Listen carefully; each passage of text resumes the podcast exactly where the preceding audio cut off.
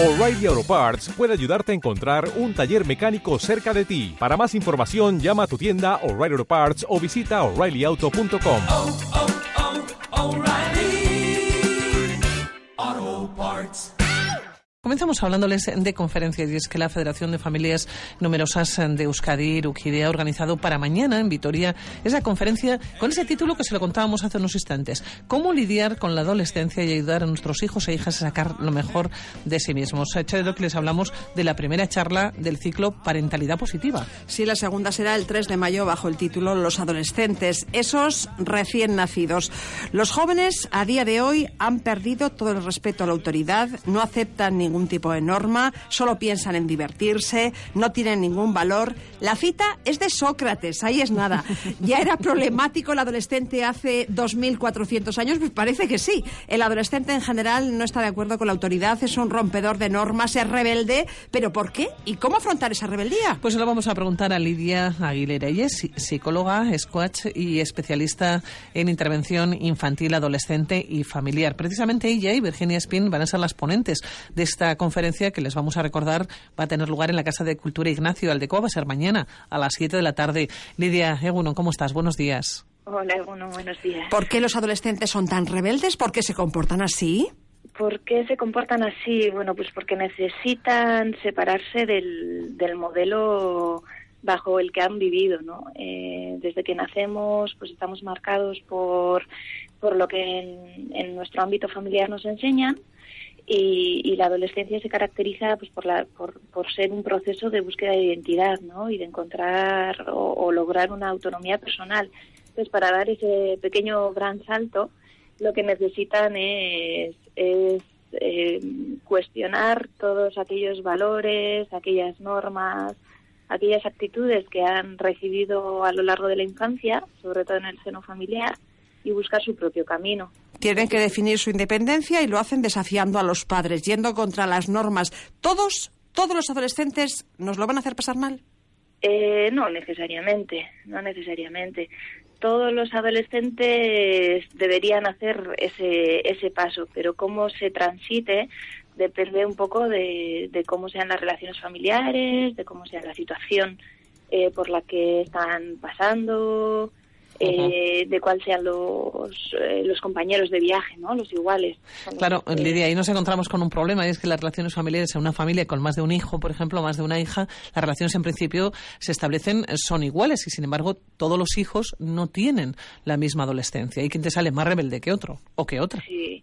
Sí, pero, pero es que además... Y la familia es la misma, ¿eh? Mucho, ¿no? Es la misma familia, educado igual, pero es imposible educar igual a dos hijos que han nacido en diferentes años porque la sociedad es diferente, porque nosotros mismos somos diferentes y porque nos adaptamos a, a, a la persona que tenemos enfrente. Y cada niño nace de, nace ¿no? con unas características muy particulares que nos hace que, que respondamos de manera diferente. Claro, el adolescente es, es fruto de la educación, pero también de sus propias características de personalidad y de las experiencias claro, por las que ha tenido que claro. pasar.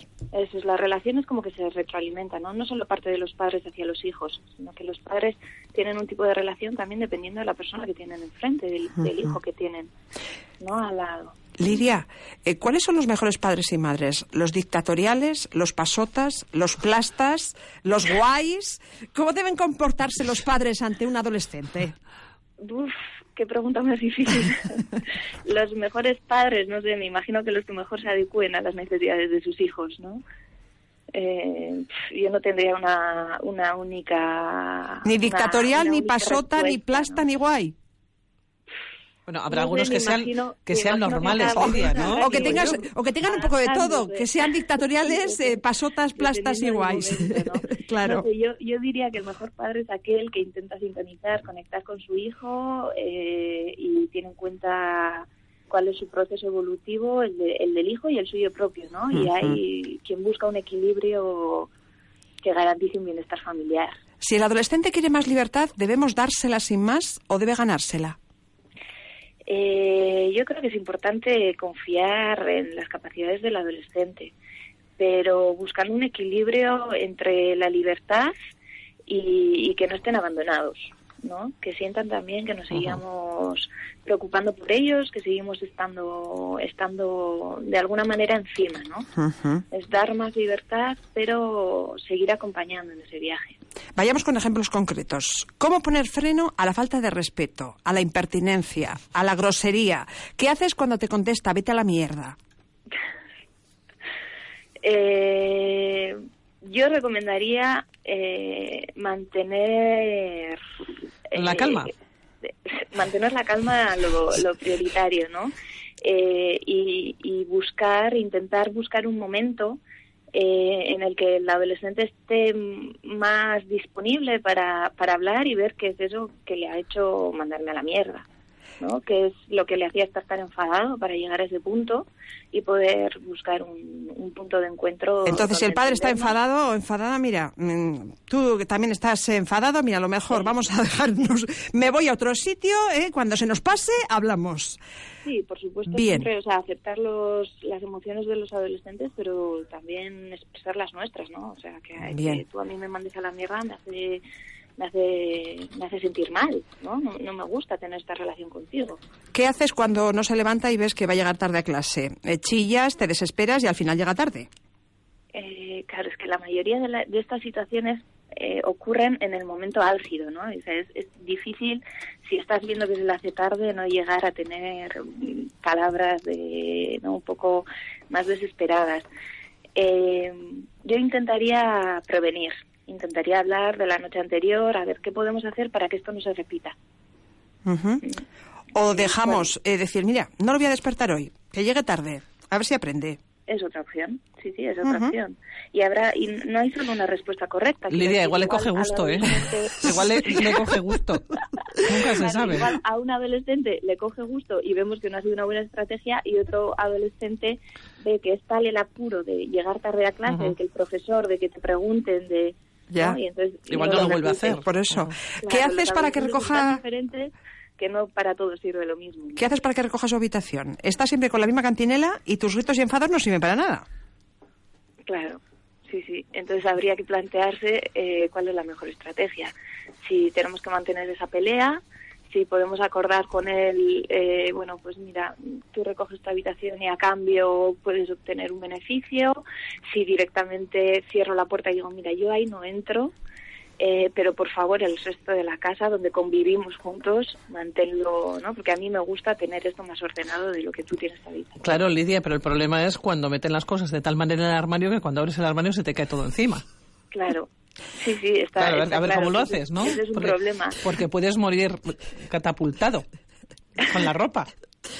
Otra opción es no abrir nunca el armario. También es- vale, el mira, mira, no, no entras en su espacio y ya está, y así no, no te llevas malos ratos. Quiero decir, es muy difícil encontrar una estrategia que sirva para todas las Ya, familias. ya, hay que poner límites. Lo eh, que hay que ver también es que es que este desorden es natural en el adolescente porque su cerebro está cambiando y su, de- su cerebro se está desarrollando de la misma manera que se, que se desarrollaba los tres primeros años de vida. ¿no? Es, es bestial el cambio que, que se genera en el cerebro del adolescente.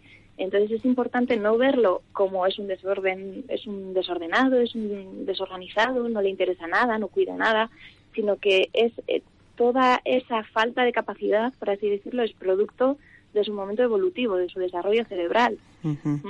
Hay que Que poner límites, lo decíamos. Eh, y, si sobre- y si se sobrepasan esos límites, ¿hay que castigar a los adolescentes? Hay que castigar. Bueno, está bastante demostrado que el Qué palabra castigo- más fea, ¿verdad?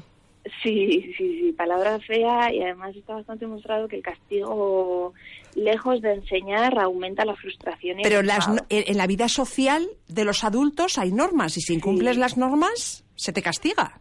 Claro, se te castiga. eh, es que esto es bastante eh, bastante complicado, ¿no? Porque, por ejemplo, los adultos cuando cometemos eh, alguna alguna infracción, ¿no? Vamos a ponernos un poco en un extremo, ¿no?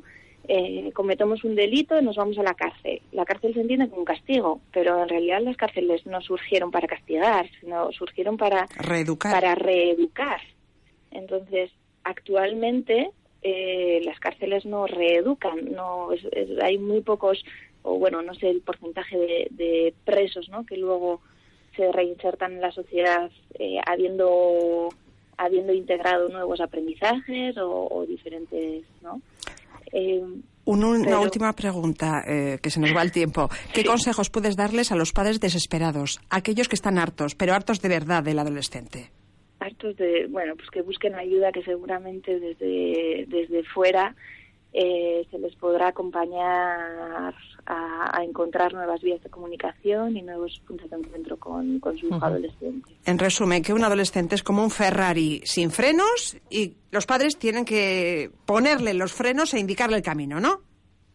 Bueno, sí, podríamos explicarlo así. Más o menos, más o menos. Bueno, Lidia, muchísimas gracias por estar con nosotros. Recordar a los oyentes eh, que la charla tendrá lugar mañana a las 7 de la tarde, que lo van a pasar, desde luego, estupendamente eh, las personas que se, que se acerquen, porque Va a ser de alguna manera, sí. efectivamente, va a ser muy fructífera y, por otro lado, bueno, pues nos va a hacer sonreír, sin lugar a ninguna duda, ¿no? Por algunos detalles.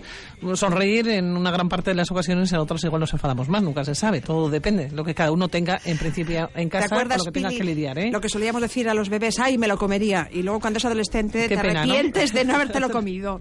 Lidia Aguilera, muchísimas gracias. Buenos días. Venga, gracias a Agur, vosotros.